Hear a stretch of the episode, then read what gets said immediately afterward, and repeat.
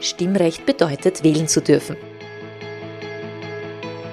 Stimmrecht heißt aber ebenso, nicht nur zu reden, sondern auch etwas sagen zu wollen.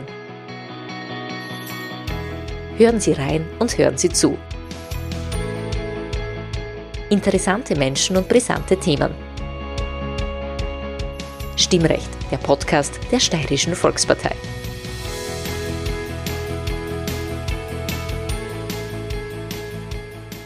Herzlich willkommen, liebe Hörerinnen und Hörer. Ich stehe heute im, oder in einem der ältesten und traditionsreichsten Geschäfte der Stadt Graz, beim Klammert in der Herrengasse. Mir gegenüber jemand, der mit dem Klammert durchaus verbunden ist. Ich freue mich, den ehemaligen Bürgermeister der Stadt Graz, den Sigi Nagel, als unseren Gast begrüßen zu dürfen. Herzlich willkommen. Ja, herzlichen Dank für die Einladung und ich freue mich, dass wir ein bisschen plaudern dürfen. Vorab wieder die Erklärung. Sigi Nagel und ich, wir kennen einander schon lange, darum werden wir auch heute per Du sein. Wir haben vorher kurz darüber gesprochen, woher wir uns kennen. Der Sigi hat es nicht mehr gewusst, aber ich habe es ihm gesagt, wir haben einmal gegeneinander Fußball gespielt. Er als linker Außendecker, ich als Rechtsaußen. Ich habe gedacht, das wird eine einfache Übung sein. War keine einfache Übung, ich bin praktisch nicht vorbeigekommen. Aber seit damals sind wir per Du. Ja, mir tut auch noch alles weh. ich habe da vor mir ein Zitat von dir und zwar zum 50. Geburtstag. Es ist schön, in der Lebensmitte angekommen zu sein. Ich fühle mich nicht nur freier und ruhiger, sondern auch voller Energie und Tatendrang. Du feierst am 18. April deinen 60. Geburtstag. Das heißt, dieses Zitat ist ziemlich genau zehn Jahre alt. Wie sehr hat es denn noch Gültigkeit? Ja, ich bin draufgekommen in meinem Leben, dass jedes Jahrzehnt, das man geschenkt bekommt, was Besonderes ist. Und jedes Jahrzehnt hat so seine Eigenheiten, hat aber auch immer was Wunderbares. Und ähm, diese letzten zehn Jahre waren sehr intensive, äh, zum Teil auch schwierige Jahre. Äh, meine Eltern sind verstorben. Ich ähm, habe politisch äh, zwei Wahlkämpfe auch bestreiten müssen. Einer ist gut gegangen, einer nicht. Ich habe mich im Leben noch einmal umstellen müssen aber äh, ich bin draufgekommen, jedes Jahrzehnt hat, hat Überraschungen für dich parat, äh, gute, aber auch schlechte. Aber man bekommt auch immer das Rüstzeug mit. Und das, was ich mit 50 gesagt habe, hat sich vielleicht jetzt sogar noch einmal verstärkt. Ich bin noch mehr in meiner Mitte angekommen. Ich bin viel ruhiger geworden. Ähm, dieses ähm, nervös sein, hektisch sein, sich über was aufregen, ist was für Laien und Anfänger. Äh, einmal tief durchatmen lernt man, glaube ich, ähm, wenn man älter wird und sieht manches gelassener. Wir wollen heute gar nicht allzu viel über die Vergangenheit sprechen. Es ist schon in den vergangenen Jahren sehr, sehr viel über die Länge deiner Amtsperiode und über all das, was in Graz passiert ist oder auch nicht passiert ist, geredet worden. Trotzdem noch einmal ganz kurz zurück. Du warst 18 Jahre lang Bürgermeister. Vielleicht ganz kurz, wenn du es retrospektiv betrachtest, was war das, an das du dich am liebsten erinnerst und was ist die unangenehmste oder ich weiß nicht in welche Richtung negativste Erinnerung? Ja, es war in Summe fast ein Vierteljahrhundert. Ich durfte fünf Jahre Stadtrat sein, äh, war dann fast 19 Jahre Bürgermeister und ähm, ich bereue diesen Schritt äh, nicht eine Sekunde. Ich habe so viel dazu lernen dürfen in meinem Leben. Ich habe so einen anderen Horizont bekommen. Ich durfte gerade als Bürgermeister und Kommunalpolitiker Einblick nehmen in fast alle Lebensbereiche. Der Tag war eingetaktet. Du hast in der Früh mit Sozialbereichen begonnen, musstest dich dann um die Holding kümmern. Dann ging es um vielleicht die Raumordnung oder um das Bauwesen. Ähm, das heißt, es gab permanent Abwechslung. Dann gingst du in einen Kindergarten, in eine Schule. Ähm, also das Spektrum, das ich dazulernen durfte, war ziemlich breit. Dafür bin ich sehr, sehr dankbar. Ich habe sehr viele Menschen kennenlernen dürfen, ähm, die mich bereichert haben und die mir auch Rüstzeug mitgegeben haben für mein Leben. Das waren äh, manchmal politische Kolleginnen und Kollegen. Es waren aber äh, meistens ältere Menschen, die ich bei den Ehrungen besuchen durfte, die mir ihre Lebensweisheiten, ihre Lebensgeschichte erzählt haben und die mich auch gefestigt haben. Das waren eigentlich immer die schönsten Momente, wenn die Kinder zu mir ins Rathaus gekommen sind und ich ihnen erklären durfte, was die Stadt für sie tut, dass sie so eine halbe, dreiviertel Stunde mit mir im Gemeinderatssaal ähm, zum Teil geblödelt haben, aber zum Teil auch durchaus mit den, damals, die waren immer, also die dritten Klassen sind immer gekommen, das sind also die Neunjährigen, ähm, wenn die mich gefragt haben, was ein Bürgermeister so macht und äh, ob er Bodyguards hat und ich weiß nicht, da haben wir, viel Spaß gehabt mit den Kindern.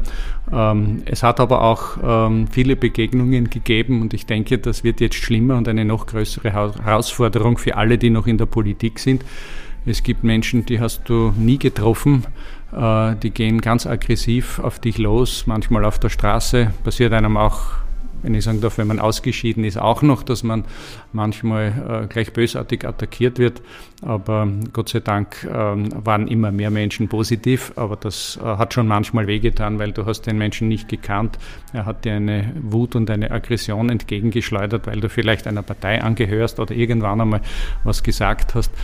Und ich hoffe, dass die Menschen wieder lernen, einander zuzuhören. Und Demokratie ist für mich, äh, wenn man die Meinung des anderen aushält, wenn man die Meinung des anderen auch einmal akzeptiert. Und da ist viel verloren gegangen. Heute weiß jeder immer alles besser. Sehr viele wollen nur schwarz-weiß zeichnen und vergessen, dass es im Leben viele Schattierungen dazwischen gibt. Gibt es noch das eine oder andere dass dir sehr, sehr negativ in Erinnerung ist? Ja, das Schlimmste, was mir in meiner Amtszeit passiert war, war sicherlich die Amokfahrt, da in der Herrengasse äh, zu stehen, zu sehen, äh, dass hier Menschen sterben, schwer verletzt sind, dass einer aus der, aus der Kette ausgeschieden ist äh, und äh, ja, die Kette zerrissen hat, die ein Bürgermeister auch tragen darf. Ähm, diese Bürgermeisterkette war für mich immer Symbol dafür, dass ich mich darum bemühen muss, dass wir alle einander die Hand geben. Ähm, in diesen Stunden ist es mir und vielen, ich glaube allen Grazern, gar nicht gut gegangen. Aber so wie immer gibt es zwei Seiten der Medaille. Ich habe äh, in diesen Stunden auch erlebt, dass man sich auf alle Menschen in Graz verlassen kann. Es hat jeder mitgeholfen. Es haben alle getröstet, mit angepackt. Ähm, das war auch ein schöner Moment dann zu sehen, dass wenn es wirklich hart fortgeht, die Grazerinnen und Grazer dann doch zusammenstehen. Einer der härtesten Tage in deinem Leben war sicher der 26. September 2021. Das war der Tag, an dem du die Wahl verloren hast. Man hat gemerkt, dass dir das sehr nahe gegangen ist, in jedweder Hinsicht, was verständlich ist. Wie lange hat es denn gebraucht, um das A zu realisieren und B darüber hinwegzukommen? Also wenn du etwas verlierst, was du wahnsinnig schätzt, was du liebst, was du gern gemacht hast und du weißt von einer Sekunde auf die andere, ähm, da wird jetzt alles anders sein, dann ist das vielleicht vom Zeitraum her auch so ähnlich, wie wenn du einen Menschen verlierst. Es gibt so etwas wie ein Trauerjahr. Äh, manche haben mir das gesagt und gesagt, du wirst einmal eine Auszeit brauchen nach so langer Zeit und wirst dich neu aufstellen müssen. Und es war für mich überraschend. Es hat wirklich in etwa ein Dreivierteljahr bis Jahr gedauert, bis ich wieder gewusst habe, äh, wofür ich meine Energien äh, hergeben möchte und wofür ich wieder kämpfen will. Um auf diesen Tag noch einmal zurückzukommen, diese Frage muss ich dir einfach stellen. Du hast damals gesagt, wenn ich es richtig zitiere, ich werde in Zukunft meine schützende Hand nicht mehr über der Stadt halten. Oder so ähnlich zumindest. Es ging jedenfalls um die schützende Hand. Du weißt das besser als ich. Bist dafür sehr häufig kritisiert worden, sehr hart kritisiert worden. Ich habe das Zitat auch nicht ganz verstanden. Erklärst du es mir und uns jetzt, was du damals damit gemeint hast? Es ist halt äh, wie alles in unserer Medienlandschaft gleich anders interpretiert worden. Gemeint war es, dass es mir wahnsinnig leid tut, dass ich jetzt als Bürgermeister nicht mehr schützend die Hand über diese Stadt halten darf.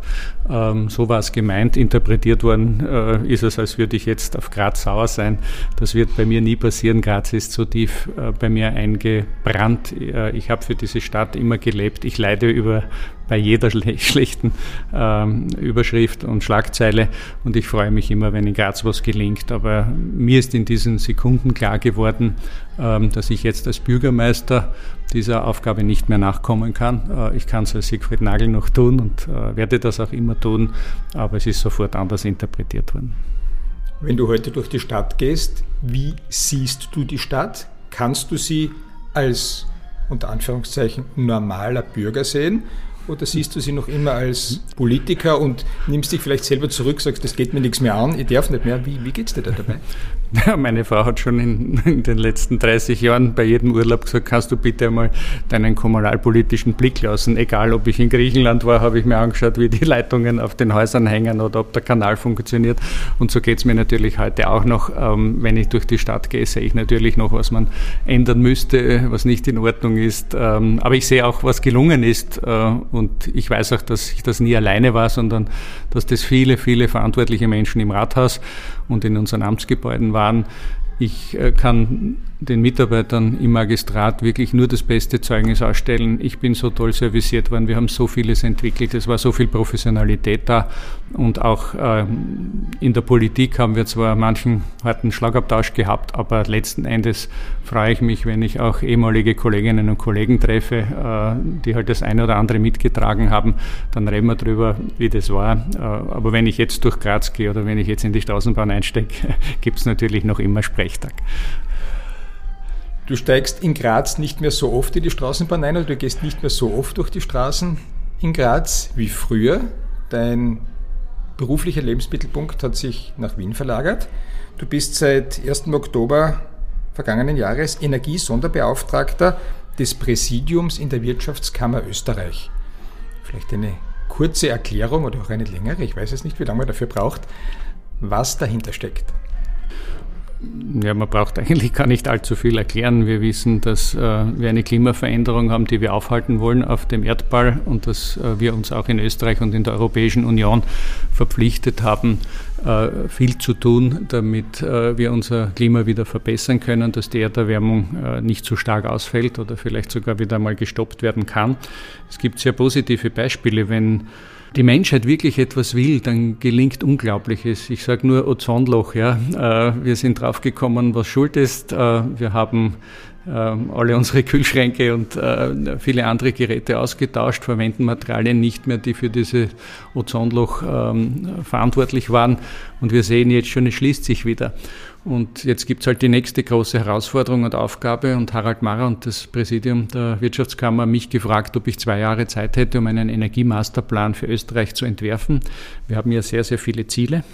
Wir haben so manche Förderung, wir haben manche Verbote, aber es fehlt, wenn ich so sagen darf, ein akkordierter Plan und gerade die Unternehmerinnen und Unternehmer mit ihren Mitarbeiterinnen und Mitarbeitern werden ja diese Energietransformation, die uns jetzt ins Haus steht, die enorm viel Geld kosten wird, die enorm viel Aufwand bedeuten wird, äh, werden ja gerade von diesen Persönlichkeiten gemacht. Und meine Aufgabe ist es jetzt, möglichst viele äh, als Unternehmerinnen und Unternehmer mitzunehmen, sie davon zu überzeugen, dass äh, da nicht nur Probleme verbunden sind jetzt mit den teuren Energien, mit der Unsicherheit, die sie haben, sondern dass es auch unglaublich viele Chancen gibt. Um ein Beispiel zu nennen, man rechnet damit, dass ähm, die Ausgaben für den Klimaschutz, also für die Energietransformation weltweit im Jahr 2030 fast 9 Billionen Euro betragen werden. Also Riesenchancen für die österreichischen Unternehmen weltweit, wenn sie sich da auskennen, wenn sie sich da gut aufstellen, auch weiterhin äh, im Export äh, mithalten zu können, äh, Verdienst zu schaffen für Mitarbeiterinnen und Mitarbeiter. Und äh, das ist jetzt ein bisschen meine Aufgabe. Also viele mitnehmen, ähm, die Diskussion äh, positiv befeuern und schauen, dass wir auch zu einem Plan kommen im Herbst nächsten Jahres, wo jeder in etwa dann auch weiß, was er zu tun hat. Also Handlungsanleitungen äh, für alle, wo gibt es Brösel, wo gibt es noch Problemstellungen, äh, beziehungsweise welche Chancen gibt es auch. Und das darf ich jetzt in Wien tun. Damit lerne ich äh, die Bundeshauptstadt auch einmal kennen. Ähm, bin durchaus überrascht über den Fleiß, der auch in Wien äh, vorhanden ist. Sie haben mich freundlich aufgenommen und ich fahre jetzt mit meinem Klimaticket Sonntagabends hinaus und komme meistens am Donnerstag wieder zurück nach Graz. Das ist sicher eine sehr wichtige Initiative, nicht nur für Österreich, sondern europaweit, weltweit, wobei es natürlich viele Menschen gibt, die sagen, schau dir meinen Globus an, schau, wo Österreich ist, wenn du das überhaupt auf Anhieb findest und schau, wie groß der Rest der Welt ist was erwiderst du Menschen, die das sagen, die sagen, eigentlich ist relativ wurscht, was wir tun. Ich mache ja, aber bewegen können wir nichts, wenn in China jeden zweiten Tag ein Kohlekraftwerk aufgemacht wird. Ähm, stimmt nicht ganz. Ich habe mir das jetzt sehr gerne angesehen und stelle fest, dass in unglaublich vielen Ländern äh, jetzt schon diese Energietransformation stattfindet. Wir sind da nicht allein, weder in Österreich noch in Deutschland noch in der EU. Ähm, ich sehe das Potenzial und die Chancen, dass auch Unternehmen aus Österreich mithelfen können, dass die großen Länder äh, ihren CO2-Ausstoß reduzieren. Ich nehme wieder mein Lieblingsbeispiel, Maschinenfabrik Antritts ähm, hat weltweit schon so viele Wasserkraftwerke gebaut.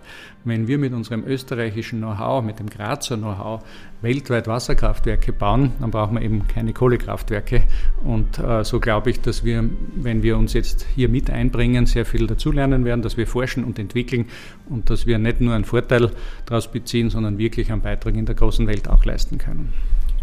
Geht es jetzt ausschließlich um das große Ganze oder kann da der Einzelne auch profitieren? In welche Richtung soll sich das Ganze orientieren? Auch in die Richtung einfacher Haushalt? Ähm, ja, selbstverständlich. Wenn du einen Maßnahmenplan entwickelst, dann sollst du möglichst alle Bereiche abdecken. Das heißt, wir werden uns anschauen, was kann denn die österreichische Wirtschaft in den nächsten 10 und 20 Jahren wirklich leisten? Was bringen wir zusammen? Weicht das von den Bundesländern oder von den Staatszielen ab? Wenn ja, müssen wir noch einmal drüber sprechen. War erst dieser Tage bei der Verbundesministerin äh, Gewessler und habe mit ihr darüber gesprochen. Sie entsendet ja auch eine Mitarbeiterin in mein Expert-Panel. Also ich habe sehr viele Experten schon rund um den Tisch geschaut und ähm, wir werden über alle Lebensbereiche und über alle Wirtschaftsbereiche nachdenken. Da, wird's, ähm, da werden wir dann draufkommen, warum stockt es dort oder da? Was brauchen wir noch auf der Gesetzesebene der Länder? Äh, sind die Kommunen eingebunden? Städtebund, Gemeindebund sitzen mit mir am Tisch und viele andere.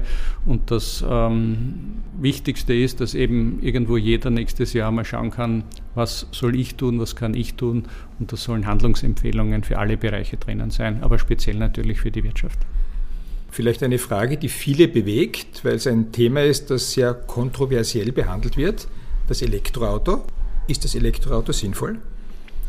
Also äh, die, die, Debatte ums Elektroauto wird weitergehen. Fest steht allerdings auch, dass ähm, das größte Problem, das wir in Österreich haben, der Verkehr ist. Ähm, dass wir im Verkehr noch dermaßen viel fossile Brennstoffe brauchen, dass es eine Änderung braucht. Europas Autoindustrie hat sich eigentlich entschieden und äh, wir werden da ganz stark äh, zur Elektrifizierung kommen. Äh, wir hatten jetzt in der EU wieder die Debatte, ob die E-Fuels ähm, letzten Endes auch äh, noch erlaubt werden. Wir werden relativ lang brauchen, um die Infrastrukturen aufzubauen. Es wird auch viel Geld kosten. Ähm, also da, da wartet ein richtiges Stück Arbeit, aber es macht auf alle Fälle Sinn, wenn wir auf den öffentlichen Verkehr setzen, wenn wir gerade auch in Ballungsräumen ähm, versuchen umzustellen auf E-Mobilität. Und ich denke mir, das ist jetzt nur eine, eine Hypothese von mir, aber gerade gerade im Schwerverkehr, glaube ich, werden wir eines Tages auch mit Wasserstoff arbeiten.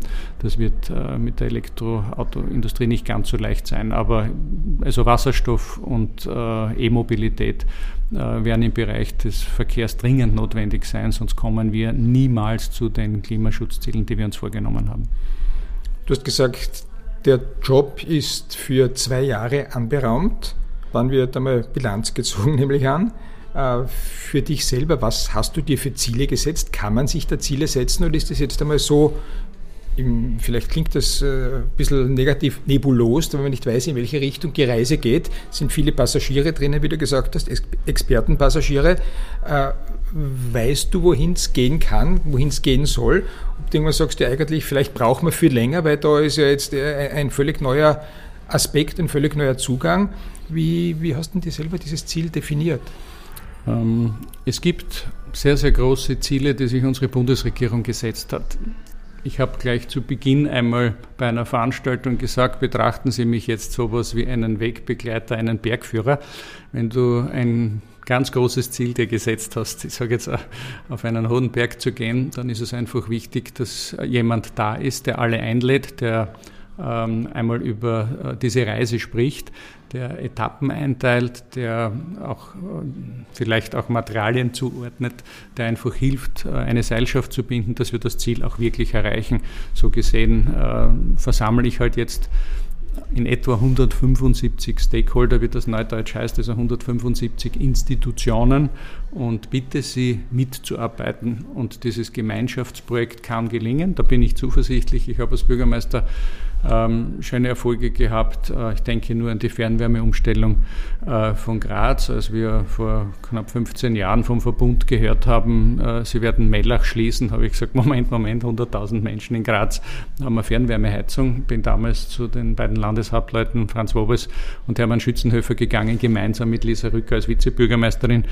Ähm, und wir haben gesagt, wir bitten darum, dass wir mit dem Land mit den Energieversorgungsunternehmen und mit der Stadt und mit allen Verantwortlichen, die wir im Wissenschaftsbereich auch finden können, eine Arbeitsgruppe bilden, die dran bleibt. Ja. Ähm, es zählt ja nicht die Begeisterung der ersten Stunde, sondern immer die Treue, die ein Leben lang hält. Und ähm, jetzt sind 15 Jahre ins Land gezogen. Wir haben in der Fernwärme so viel umgestellt. Äh, und jetzt gibt es noch tollere Chancen, wahrscheinlich mit Geothermie, ähm, auch mit dem Thema äh, der thermischen Restverwertung. Früher hat man Müllverbrennung gesagt, werden wir es wahrscheinlich schaffen, dass die Fernwärme von Graz in absehbarer Zeit dann auch wirklich ökologisch ein Beitrag ist auch hoffentlich nicht zu viel kostet.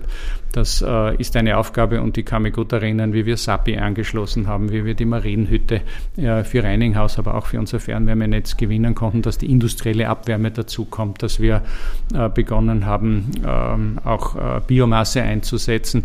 Also der Weg wurde schon vor 15 Jahren begonnen und das kann ich gleich dazu sagen, auch die Energietransformation, die jetzt vor uns steht, wird uns äh, sicherlich bis 2040-2050 beschäftigen.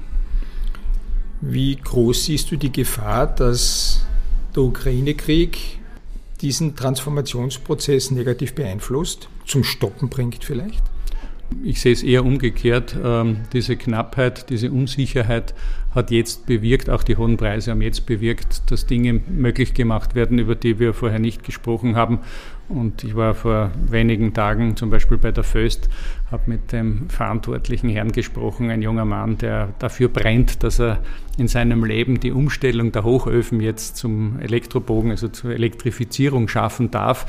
Äh, und er hat mir gesagt, halten Sie mir die Daumen, morgen gehe ich in den Aufsichtsrat äh, und äh, bitte vom Aufsichtsrat 1,5 Milliarden Euro, dass wir die ersten Hochöfen umstellen dürfen.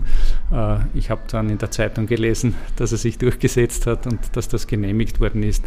Ähm, das sind unglaubliche Mengen Tonnen CO2, äh, die es künftig in Österreich nicht mehr geben wird und das bei der Stahlindustrie.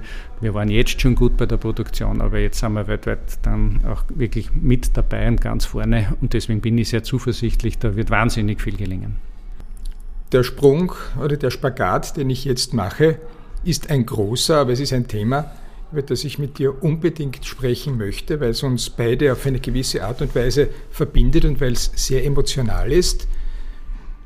Es geht um die Demenz. Es geht darum, dass unsere beiden Mütter Demenz hatten. Und ich durfte vor ungefähr fünf Jahren eine Veranstaltung ausrichten, wo es darum ging, pflegende Angehörige von demenzkranken Menschen zu unterstützen.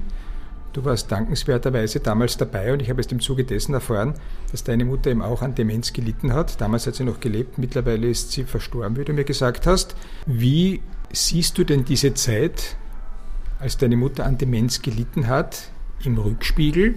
Und wie siehst du vor allem auch dich dabei, wie du damit umgegangen bist? Ja, meine Mutter ähm, hat auf der einen Seite einen Tumor gehabt, der nicht, der gutmütig war und nicht weitergewachsen ist. Der hat ja ähm, allerdings äh, im, im, Gehirn ähm, schon einige Gedächtnislücken äh, für einige Gedächtnislücken gesorgt und im Laufe der Jahre äh, ist Demenz noch dazugekommen. Da waren schwere Momente dabei, weil ähm, plötzlich ein Mensch, der nur liebevoll war, äh, auch einmal äh, kurzfristig aggressiv wird, damit konnte die Familie, auch mein Vater, ganz schwer umgehen. Ähm, konnte man medikamentös dann einstellen und ist dann Gott sei Dank auch verschwunden. Ähm, es waren dann sehr viele humorvolle Momente dabei, aber es gab ähm, auch sowas wie, wie viele kleine, kleine schmerzvolle Abschiede von meiner Mutter, weil ich einfach dann pro Jahr gemerkt habe und manchmal auch schon pro Monat, äh, dass, ähm, dass sie in ihrer Welt lebt äh, und nicht mehr in unserer. Äh, sie hat mich zum Schluss auch nicht mehr gekannt. Es tut dann schon weh, wenn du hingehst und sagst, danke, ich will halt keinen Männerbesuch und wer sind Sie? Äh, aber es hat auch die humorvollen äh, Minuten und Stunden gegeben und da kann ich allen nur sagen, die auch pflegende Angehörige sind, äh, diese freudigen Momente soll man auch auskosten. Man, man darf auch Spaß haben, auch mit dieser Erkrankung. Wenn du zurückschaust und betrachtest, wie du mit deiner Mutter umgegangen bist, du hast es sicher alles, so wie auch ich, im besten Gewissen gemacht und auch im damals besten Wissen, muss ich sagen. Aber ich weiß heute, dass ich sehr viele Sachen falsch gemacht habe, weil ich meine Mutter einfach zu viel gefordert habe, weil ich dachte, sie damit fördern zu können. Ich will zum Beispiel mal erklären, oder ich wollte erklären, und ich habe sie gefragt, wie viel kostet ein Liter Milch?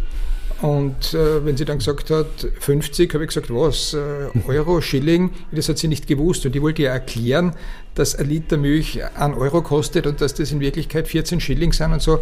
Völlig sinnlos, völlig falsch. Im Nachhinein denke ich mir, hm, ich habe sie damit gequält, hoffentlich hat sie sich nicht gequält gefühlt. Hast du auch solche Momente gehabt, wo du im Nachhinein sagst, hm, das hätte ich mir da sparen können oder hätte ich vor allem ihr sparen können?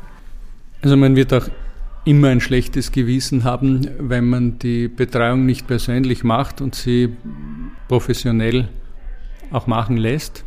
Äh, Im Nachhinein sage ich noch heute jeder Pflegerin und jeden Pfleger, jeden Mitarbeiter in den geriatrischen Gesundheitszentren, allen Ärzten ein Riesendankeschön, dass sie meine Mutter so professionell und so lang begleitet haben. Es war immerhin ein Zeitraum von sieben Jahren.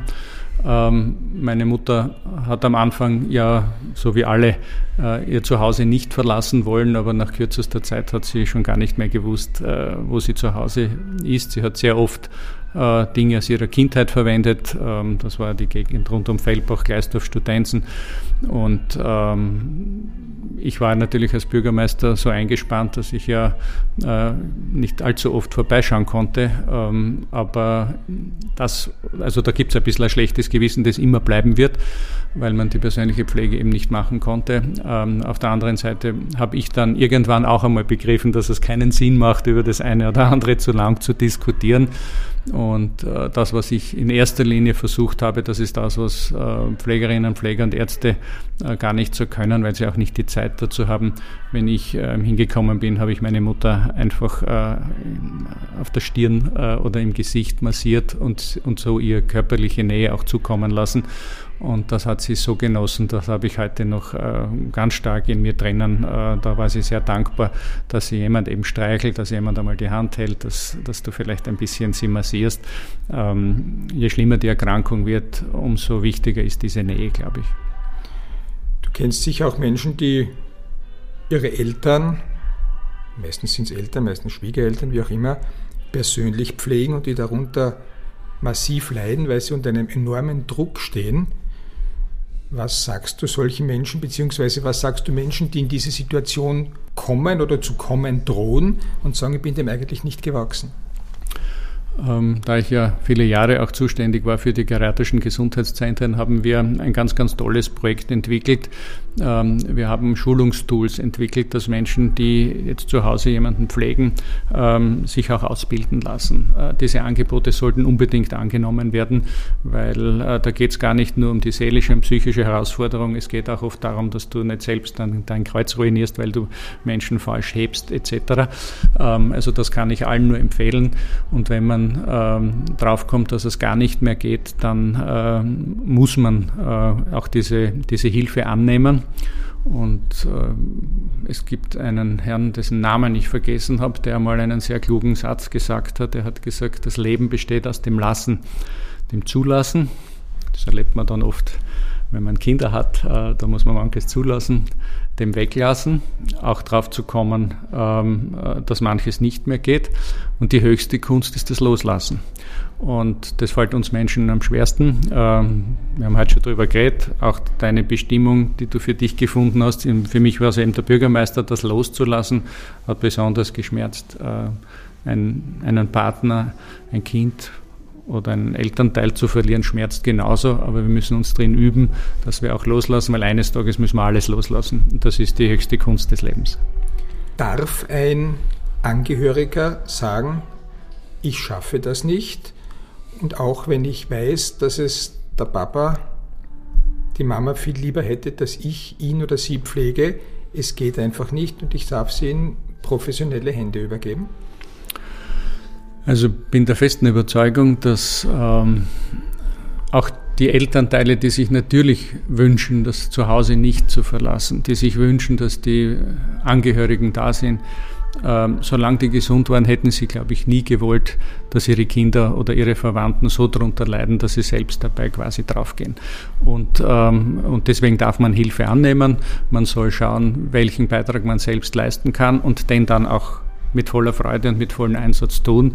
Aber ähm, bewundere alle, die das schaffen. Aber ich habe auch bei vielen Ehrungen erlebt, dass die Kinder schon wirklich nicht mehr konnten. Ich war auch einmal bei einer Ehrung, ähm, das war gar nicht einfach. Ich bin hingekommen, da es ging um ein Jubelpaar, ich weiß nicht mehr, ich glaube, es war Diamant, eine Hochzeit. Ähm, die, die Gattin lag am Balkon, der Mann war vollkommen dement. Ähm, Im Haushalt hat es ausgesehen. Ich habe dann ähm, auch eingreifen müssen und habe gesagt, so kann das nicht weitergehen. Diese Frau hat sich bemüht, ihren Mann mit der Demenz zu Hause zu pflegen, hat es aber einfach nicht mehr geschafft. Es war ganz, ganz schwer, weil sie dann auch danach äh, die, die, die Heimsituation äh, nicht leicht vertragen hat, aber es war trotzdem das Bessere. Es ist einfach nicht mehr gegangen. Also ich habe diesen, diese Situation vom Zuhause, äh, ich konnte ja gar nicht mehr die Ehrung aussprechen. Also er hat nicht gewusst, wo er ist und sie war quasi fast bewusstlos und, und ging ja gar nicht gut. Und ich glaube, man muss Hilfe annehmen. Und sich wieder einbringen, so gut man kann. Und da gibt es tolle Angebote. Ich sage noch einmal, was wir äh, bei den geriatrischen Gesundheitszentren, aber auch in vielen anderen Pflegebereichen leisten, ist unglaublich. Äh, Gott sei Dank ist das noch so. Ich weiß nicht, wie die Zukunft ausschauen wird. Ich mache mir schon ernsthaft Gedanken.